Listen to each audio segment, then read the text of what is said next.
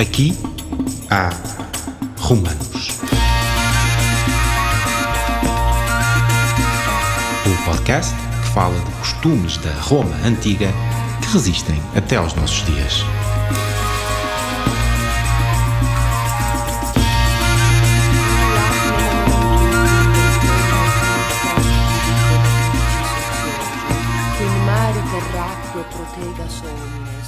Olá, bem-vindos. Meu nome é César Santos, sou arqueólogo da Câmara Municipal do Seixal e hoje a nossa conversa será à roda da olaria. Uh, tenho comigo aqui Paulo Franco, da Casa do Oleiro, de Mafra. É um oleiro muito experimentado na olaria tradicional e, para além desta valência, também já teve a oportunidade em colaborar em alguns projetos de arqueologia experimental, em que lhe foi proposto reproduzir uh, peças do repertório da época romana, desde a loiça doméstica, uh, ânforas e, nomeadamente, uh, relativamente às ânforas, tentou resolver uma questão que, que intrigava um bocado os arqueólogos, que era como é que os romanos faziam as ânforas, se eram feitas numa peça, em duas peças, de uma só vez, às metades, e penso que hum, a experiência do Paulo nessa altura uh, mostrou mais ou menos como é que poderiam ter sido feitas as peças em época romana.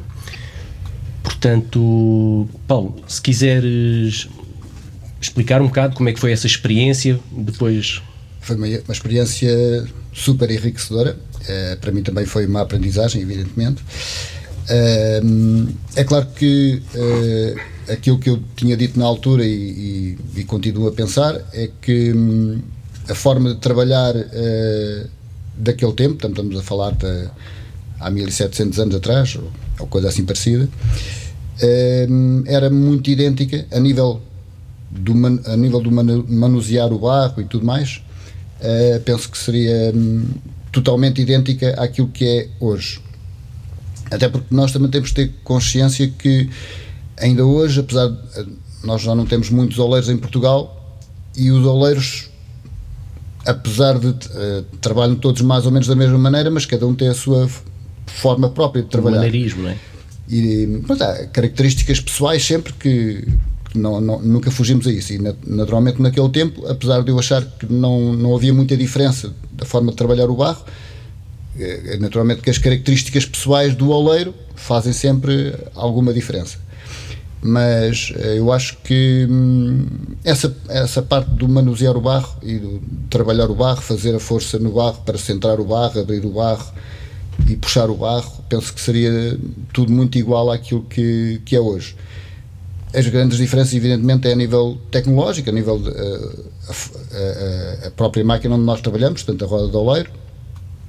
Uh, as máquinas que hoje temos para pisar o barro, em que o barro fica sem impurezas e, fica ali mesmo muito bom, e naquele tempo provavelmente o barro era, era, era pisado a pés, era, era com as mãos que, que amassavam o, o barro, e portanto o barro certamente que ficaria muito mais difícil de trabalhar, ou seja, naquele tempo era mais difícil trabalhar e fazer uma ânfora do que hoje devido a essas condicionantes de o, técnicas que, que havia. O, mas... o barro que utilizas atualmente é um barro já industrial, não é? Já feito de forma industrial.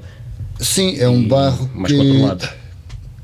A matéria continua a ser a mesma. A, a, forma de ser amassado é que é completamente diferente. Eh, por exemplo, nós hoje temos formas de, de tirar todo o tipo de, de impurezas do barro e certamente naquele tempo isso não, não, não acontecia. Mas isso também não, não impedia que a ânfora fosse feita à mesma e, portanto, não, não era por aí que era uma dificuldade. Provavelmente o que seria mais difícil era uh, a forma, uh, o barro sendo mais difícil de trabalhar, poderia demorar mais tempo a fazer a ânfora, mas do ponto de vista técnico de mexer o barro seria, penso que seria muito, muito igual. Uma coisa que nós notamos, por exemplo, na oleira romana da Quinta do Rochinol, identificamos lá dois barreiros que têm características diferentes. Uh, um tem umas argilas mais, mais gordas, mais plásticas, e o outro tem umas argilas muito mais magras. E o que é que a gente verificou? Verificou que essas argilas foram que foram usadas para fazer uh, a louça doméstica e as ânforas, e percebemos que houve mistura das, das tuas argilas, porque se cozeres uma peça só com uma argila dá uma coisa diferente, cozeres uma peça com outra argila dá outra coisa totalmente diferente, e se cozermos peças misturadas, peças com argila misturada, dá de facto aquele. a cerâmica, a cerâmica arqueológica que temos. Uh, isto atualmente faz-se. Sim, sim, exatamente. Fazemos exatamente isso. Uh, há uma mistura de. Normalmente é de dois tipos de barro diferentes. Um, nós chamamos aquilo que é um barro mais gordo, com mais goma, e esse barro, se nós usarmos só esse barro, é um barro que dá problemas porque no processo de secagem é, as probabilidades de, de haver uh, rachas na, na, na, peça são maiores. E, portanto, utilizamos um barro que é esse barro com mais goma, portanto, nós chamamos o barro mais gordo, digamos assim, e depois usamos um barro mais, uh, com mais areia. E então a mistura desses dois barros fazem, faz um barro mais homogéneo, melhor para trabalhar e, e que dá menos problemas no processo de secagem. Olha, uh, há aqui uma coisa que nos intriga enquanto, enquanto arqueólogos, que nós olhamos para as peças, para as ânforas, para, para a loiça doméstica e outra loiça, e, e vemos que as peças têm sempre, ou quase sempre as mesmas formas, as mesmas medidas, o mesmo padrão. Uh, como é que tu fazes uh, para criar, estou falando agora tu, não é?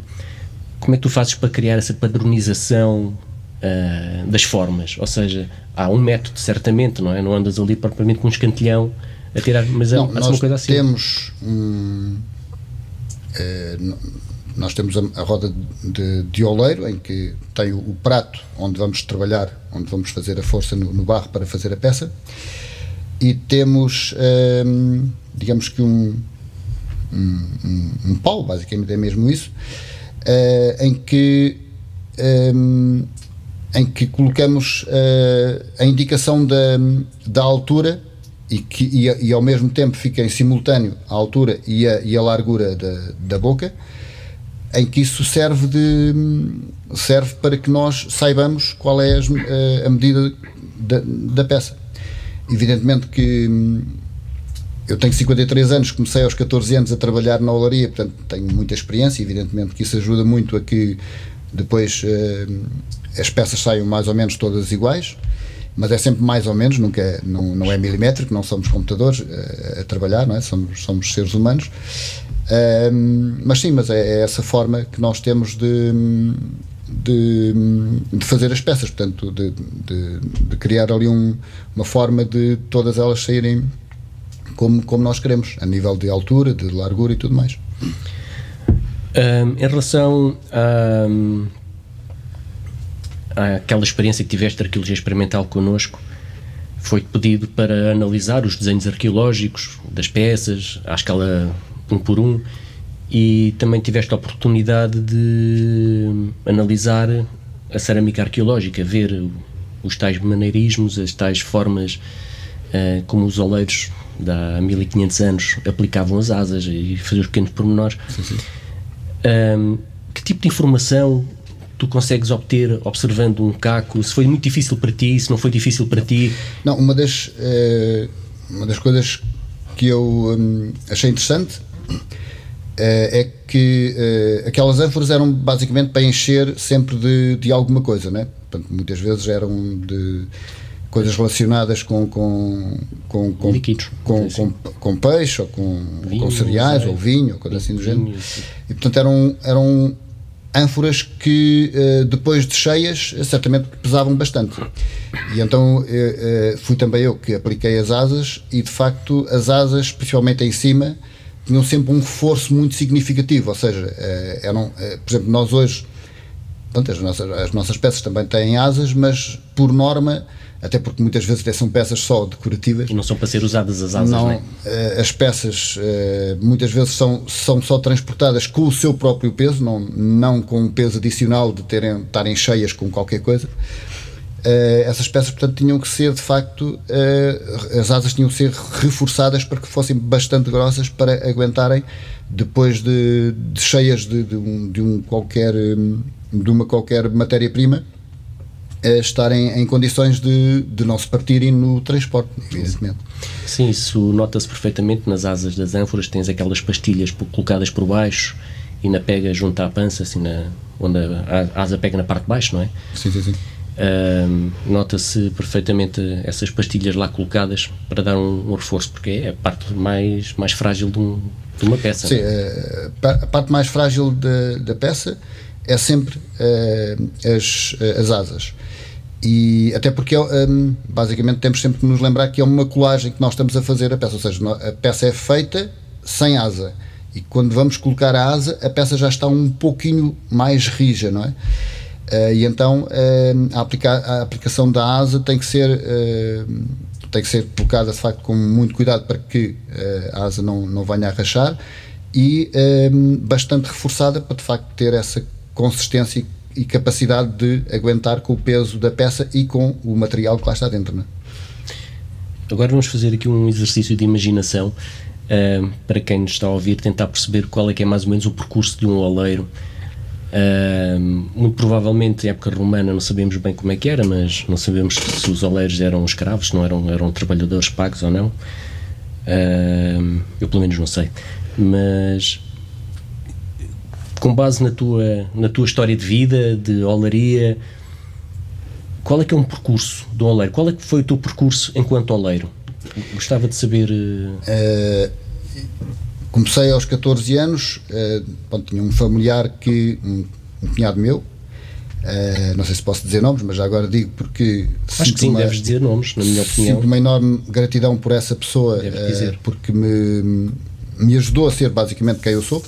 Norberto Batalha ajudou-me, foi ele que, que, me ensinou a trabalhar. Tive a sorte de ir para uma olaria, fui, fui para lá aos 14 anos, portanto. Tive a sorte de ir para uma olaria que, naquela época, 1984 foi um bocadinho antes de, de, Portugal ter entrado na comunidade europeia e nessa altura houve um, uma grande explosão de explosão entre aspas de procura de, de, peças de barro, ou seja, foi um momento do ponto de vista do negócio, digamos assim, um momento bastante bom. E então eh, a, a olaria onde eu trabalhava eh, fazia todo o tipo de peças, desde peças muito pequeninas até peças bastante grandes. E então, do ponto de, e tendo em conta que eu estava num processo de formação, digamos assim, é a melhor formação que nós podemos ter é de facto a, a imensidade de a imensidade de diversidade de, de, coisas tinha que fazer, portanto, eh, e, esse, e essa foi a melhor formação que eu, que eu, que eu podia ter, uh, uh, portanto, para eu me formar enquanto oleiro. Eu penso que, olhando aquilo que poderia ser a vida uh, há 1700, 1800 anos atrás, e as dificuldades que um jovem poderia ter para aprender a trabalhar na, na roda, provavelmente aquilo passaria muito provavelmente de, de pais para filhos, e portanto os, o, as crianças nasciam no meio da olaria. Portanto, não foi o meu caso, por exemplo, eh, eu fui para a olaria aos 14 anos, mas possivelmente, acredito eu, que a maior parte dos oleiros uh, naquele tempo uh, eram formados, uh, portanto, ou seja, eles nasciam e, e, e, conviviam permanentemente com aquele mundo e pouco a pouco iam sendo orientados para manusear o barro e, e, e, aprender. Portanto, evidentemente estamos a especular, estamos a, aqui a tentar fazer um exercício de imaginação daquilo que seria. Na verdade, quer dizer. Mas, mas penso que seria isso. Na, há exemplos de tijolos romanos em que se vêem as pegadas de crianças, bebés e inclusivamente sim, sim. De, dos animais que habitavam ali, desde o cão, o gato, a cabra. Eu acredito muito que. Vivia tudo ali à volta da olaria. Se nós, nós no nosso tempo, eh, em pleno século XXI, temos problemas com o trabalho infantil, imagina há 1700 ou 1800 anos, quer dizer, certamente que as crianças eram. Eh, eh, portanto, não havia esse tipo de preocupações, evidentemente e portanto um, com mais vontade ou menos vontade eram inseridas naquele, na, naquele processo de, de, trabalho. E portanto era, era, seria aí que, que iriam, iriam aprender. É, portanto quer dizer não, não é muito fácil nós uh, adivinharmos o que é que, como é que era.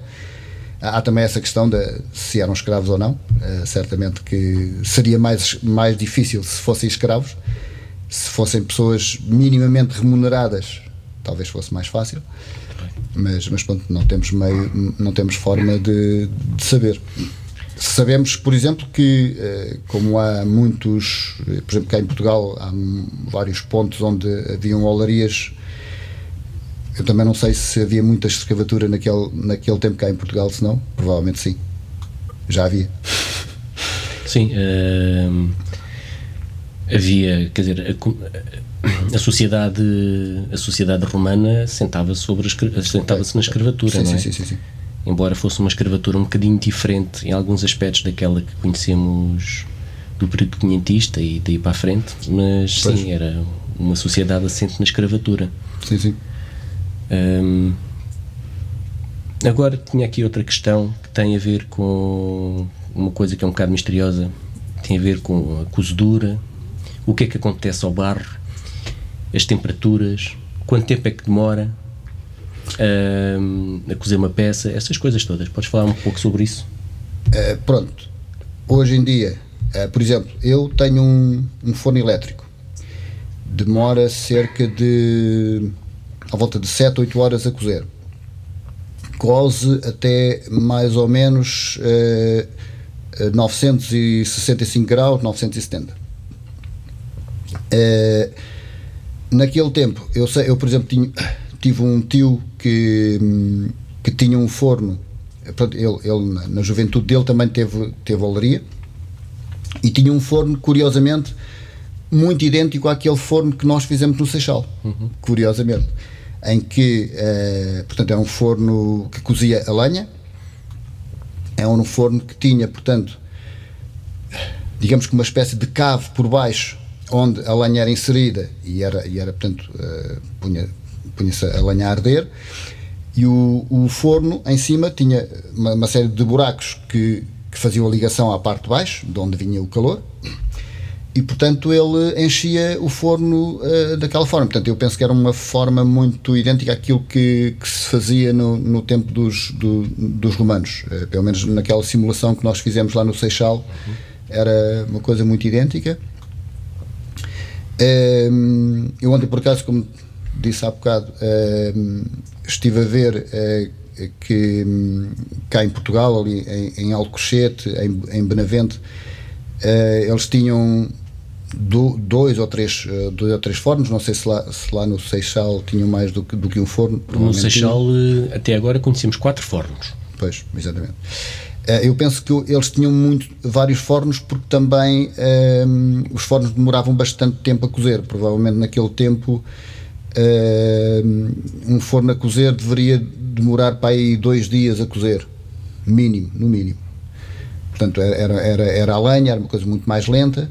Uh, provavelmente eh, não tinham, de certeza absoluta que não tinham forma de, de, de, saber qual era a temperatura que o forno tinha e, portanto, era mais ou menos, uh, regulavam-se mais pela questão da, da, quantidade de lenha que punham dentro do, do forno para, para, para arder e a quantidade de horas. Portanto, penso que seria esse o cálculo, ou, mais ou menos. E claro pela que. Cor, pela cor da incandescência. Sim, sim. Uh, isso também. E também o facto de.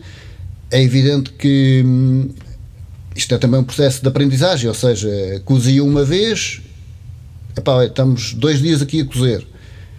Quando vão tirar a loiça, veem, como é que a loiça está. Se está, se está porreira, olha, vamos continuar a fazer dois dias. Se verificarem que não está tão boa, temos que cozer durante mais tempo. Portanto, penso que fosse esse processo de aprendizagem. Portanto, é evidente que eles também tiveram ter o seu processo de aprendizagem, de, perceber qual era a melhor forma. Ali da nossa experiência do Seixal, hum, a cozedura teve que ser uh, francamente muito lenta.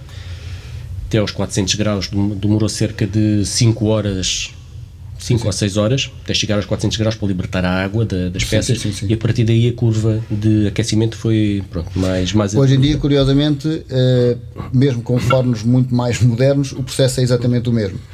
Porquê? Porque eh, o barro tem a sua forma de, de reagir ao calor e um, ehm, até aos 300, 400 graus uh, o processo tem que ser relativamente lento. Uh, a partir de determinada altura pode, o, o, calor pode ser muito mais rápido a, a entrar porque uh, aquele momento em que as peças podem partir já não já, já passou. Ou seja, ali o, já libertou entre os toda. 300 e os 500 graus é, é, é, é, de facto o momento em que as peças correm maior risco de poderem uh, rebentar ou coisa assim do género. Porquê? Porque é preciso não esquecer que as peças, quando são feitas, estão cheias de umidade Exatamente. e depois têm ter o seu processo de, de, secagem. Só que às vezes no processo de secagem a gente pensa, olhamos para uma peça e parece que está seca e às vezes não está completamente seca e portanto se porventura temos o azar de pôr uma peça que ainda tenha alguma umidade dentro do forno e se no, o processo de, de cozedura for muito rápido, a peça pode rebentar. Exatamente. e isso acontece mesmo hoje, e mesmo com toda a experiência que nós temos, às vezes acontece. Ali uh, o aquecimento até cerca dos 900 graus, demorou cerca de 12 horas. Uh, o arrefecimento é que foi muito mais longo, foram cerca de 24 horas para ah, arrefecer. Pois, é? exato, Tem que ser também um arrefecimento sim, sim, gradual, sim. senão a oscilação térmica pode fazer um, fraturar as peças. É. Um, já agora um à parte, eu por exemplo no meu forno para retirar as peças de dentro do forno hum, é sempre à volta dos 350 graus. Eu nunca, nunca posso abrir o forno antes dos 350 graus. E mesmo assim está uma temperatura brutal. Mas pronto, já, mas é um. Porque se eu abrir uh, antes dos 350 graus, corro o risco de, das peças uh, criarem fissuras, devido ao facto de uh, ser um, um, choque térmico muito grande entre o, o, ar da rua, digamos assim, e, e, a, e, a, temperatura que as peças estão. Ah, eu pensei que deixarias arrefecer até a temperatura ambiente ou próxima disso. Uh, não por uma questão muito simples, porque uh, como eu faço uh, uma cozedura a seguir à outra, que, que, era aquilo que não se fazia, por exemplo, há 1700 anos, não é? provavelmente eles, até porque eles temos que perceber as diferenças. Por exemplo, eu faço, por exemplo, tenho fa fazem que estou a fazer a cozer todos os dias em que tira a loiça do forno e volta a pôr lá a loiça e tenta aproveitar ao máximo a temperatura que o forno tem para uh, rentabilizar. Para, para, para rentabilizar. Um, há mil e tal anos atrás era muito diferente, porquê? Porque eles tinham que entrar pessoalmente dentro dos fornos, porque eram fornos uh, maiores e que tinham que entrar dentro dos fornos para arrumar as peças umas em cima das outras e tudo mais. Portanto, era um processo completamente diferente. Exato. Uh, eu, por exemplo, tenho um forno pequeno. Quem tem fornos maiores, que são que são um, fornos mais ou menos dentro da mesma dimensão desses fornos antigos. Uh, tem outro, outro, processo que é, nós chamamos aquilo de bagonas, que basicamente é uma espécie de uma espécie de carruagem em que só tem a base, digamos assim. Sim. Tem ali um carril em que hum, nós pomos a, as peças, uh, e com essa, essa vagona entra para dentro do forno. Portanto, tem um, tem um carril, tal qual como um comboio, digamos assim, uh, entra para dentro dos, uh, entra, entra para dentro ou retiramos através desse, de, desse carril. Para, para quê? Para que, um, por exemplo, o forno está, está cozido, abrimos a porta, retiramos a, o forno para fora e, voltamos a fechar a porta para que te, a temperatura que está dentro do forno se, se, mantenha. Uh, e, um, e, portanto, e o processo é, é esse. Ora, uma coisa que também é relativamente habitual em algumas olarias romanas, normalmente no Porto dos Cacos conhece uh, algumas marcas de oleiro. Uh, sabemos que os oleiros na altura tinham, pronto, tinham gosto nas suas peças e, e marcavam-nas. Ainda não sabemos se as marcas correspondiam ao nome da oficina, não é? Da olaria, ou se era uma marca por cada oleiro. Uh, como é que achas que poderia, que é que poderia ser? Há bocadinho estivemos a falar sobre a questão da escravatura e eu penso que essa é uma das características que me leva a crer que as olarias poderiam não ser, uh, portanto, executadas por escravos. Por uma questão muito simples. Uh, imaginar que, que, se aquilo fosse, se, se, se fossem escravos a, a trabalhar nas olarias, não seria muito razoável pensar que eles fossem dar o seu cunho pessoal, portanto, aquilo é uma espécie de, Podia entre aspas, ser, carimbo, digamos assim, não é? Portanto, era a sua marca pessoal para dizer assim, fui eu que fiz esta peça, não é? Portanto, basicamente... Podia ser o cunho do dono da olaria. Pronto, exato. E, pois, exato. Agora, se numa olaria... O dono da olaria podia ter escravos, é verdade, é verdade, é verdade. Uh, mas pronto, mas de facto uh, era isso, era para marcar que esta, esta peça foi feita aqui nesta, nesta, nesta galeria. A publicidade é tudo, não é? É, exatamente. Eu lembro que há bocadinho não, não falamos, eu lembro-me de as, as uh, ânforas que eu fiz, lembro-me da Almagro 50, isto para, para os ouvintes não, não certamente não, não, não diz nada a Almagro 50, a Almagro 51, a Dressel 14, eram os nomes que, que hoje em dia se dão é. essas, essas ânforas Exatamente. Que, nós, eh, que nós recuperamos, digamos assim.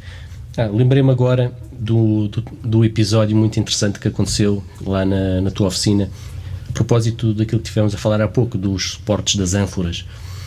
Uh, só para quem nos está a ouvir, para perceber, um dia dirigi-me à olaria onde estava o Paulo e ele estava tinha as peças colocadas sobre uns suportes cilíndricos e eu pensei que aquilo também teria sido uma encomenda, não é? Fazia parte do trabalho, aqueles suportes. Uh, quando coloquei a questão ao Paulo, sim, mas então pediram-te para fazer uns suportes de ânfora e o Paulo responde-me: ah, o que suportes de quê? Não sei o que é isso. Estas coisas aqui. Ah, não, isso aqui é que eu estava aqui a ver aflito, como é que me punha a ânfora em pé, então cheguei a esta ideia que seria a melhor lógica, a, a melhor forma de, de suportar uma ânfora. E a verdade é que o Paulo chegou, resolveu um problema, não é? Que os romanos também teriam, como equilibrar Sim, uma ânfora, e chegou à, à, à, mesma solução, com um objeto com, com a forma idêntica, não é? Sim, sim, sim. Como é que disseste que aquilo se chama? Alpiota. Alpiota. Uh, portanto, nós, eu, para acabar a ânfora, tenho que ter uma alpiota em cima da roda para colocar, um, uh, colocar a, a, a, peça, porque, uh, como falámos há bocado, eu faço inicialmente, uh, portanto, as ânforas são feitas em duas vezes, faço inicialmente a parte do bico da ânfora, inicialmente para cima e só metade, não é? Em que depois um, tem que, quando essa peça, essa parte, ela tem que secar um bocado, que é para depois eu poder manuseá-la e pegar nela. Pego nela, ponho em cima da alpiota, em cima da roda, e tenho já um, um aquilo que nós chamamos um enxante uh, para pôr em cima, para, então depois completar uh, a segunda parte da ânfora, que é onde vou fazer portanto, o resto do corpo da ânfora e a, e a boca da ânfora. Uh, no caso, por exemplo, quando nós fizemos as peças para, para quando eu fiz as peças para o Seixal, foram à volta de 40 peças, e evidentemente que hum, eu tinha que ter uh, muitos, muitas alpiotas para depois de tirar a peça da, da roda, colocá-la um, em algum sítio. Portanto, e, e, estamos a falar de uma peça que, que acaba em bico, portanto tem que ficar apoiada em algum lado. Portanto, essas peças eram para apoiar as peças, as ânforas, para hum, ficarem ali à espera de, de poder ser colocada a asa, porque a asa não é colocada imediatamente, porque depois há, há, um processo de, de, secagem que se tem que esperar para depois a peça hum, é, pronto, para estar em condições de, de colocar a asa devidamente.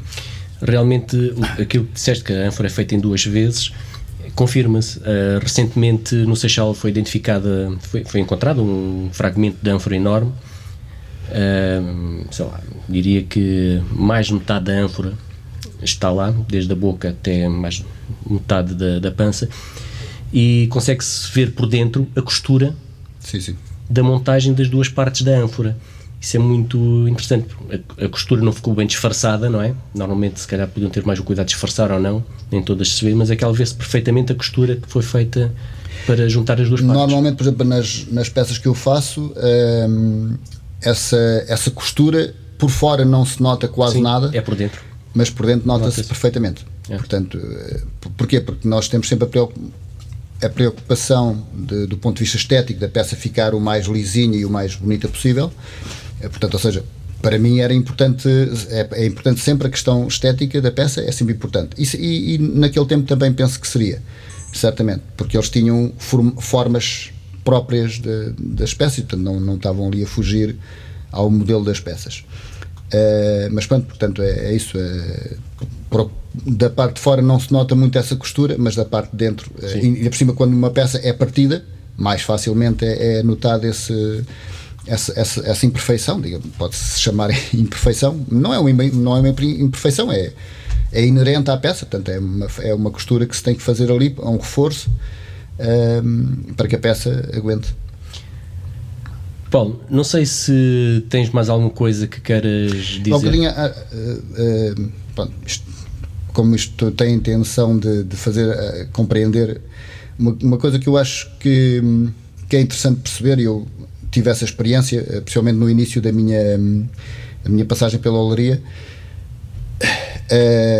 a forma como era extraído o barro da natureza, acho que isto é interessante, que é uh, as olarias, por norma, eram feitas uh, ou junto ao mar ou, ou, junto a rios, para facilitar depois o seu, o seu, o seu transporte. Naquele tempo, os rios e o mar eram as estradas daquele tempo. E, e, o barro era muitas vezes extraído do leito dos rios, zonas que, em que se cavam e tudo mais eu, no, na minha juventude, eh, no, no, primeiro ou segundo ano, não sei se foi no primeiro, se foi no segundo ano, uh, fomos à zona de. a uma zona chamada Outeiro da Cabeça, perto de Torres Vedras, há um rio, na, na, na altura do verão, e fomos lá, o, o, rio estava completamente seco, e então uh, aproveitamos o barro, uh, portanto, aquilo estava completamente seco, e aproveitamos o barro dessa forma. Eu estou convencido que naquele tempo, como também de facto eles trabalhavam muitas vezes junto a rios, eh, a extração do barro era também feita dessa forma. Claro, pode ser diretamente fazer um buraco no chão e retirar a argila, mas provavelmente também seria feita dessa forma, ou seja, as, as as olarias, os núcleos, os, os, núcleos de olarias eram feitos sempre em sítios onde fosse fácil aceder à matéria-prima. Exatamente, é o que faz sentido, ou seja, ter claro, tanto o combustível, a matéria-prima, o Não transporte. Havia, tem que eh, estar... Naquela altura era, era mais difícil de, de, transportar as coisas, portanto era natural que eles tivessem a, eh, a matéria-prima próximo do seu local de trabalho. Exato. Paulo, muito obrigado por teres vindo falar um, um pouco sobre a olaria, não é? E Prazer neste, foi meu. neste caso transpor o que era a olaria antiga para o que é agora e quer dizer, como conclusão vemos que basicamente mantém-se mais ou menos a mesma coisa, não é? Em alguns aspectos, sim. É. sim. Uh, agradeço a quem nos acompanhou, quem nos ouviu. Obrigado. Aqui há Romanos é um podcast da Agenda Cultural de Lisboa foi idealizado e produzido em parceria com o Centro de Arqueologia de Lisboa para assinalar o décimo aniversário da criação deste equipamento da Direção Municipal de Cultura da Câmara Municipal de Lisboa. A sonoplastia genéricos são da autoria de Fernando Figueiredo. A coordenação é de António Marques.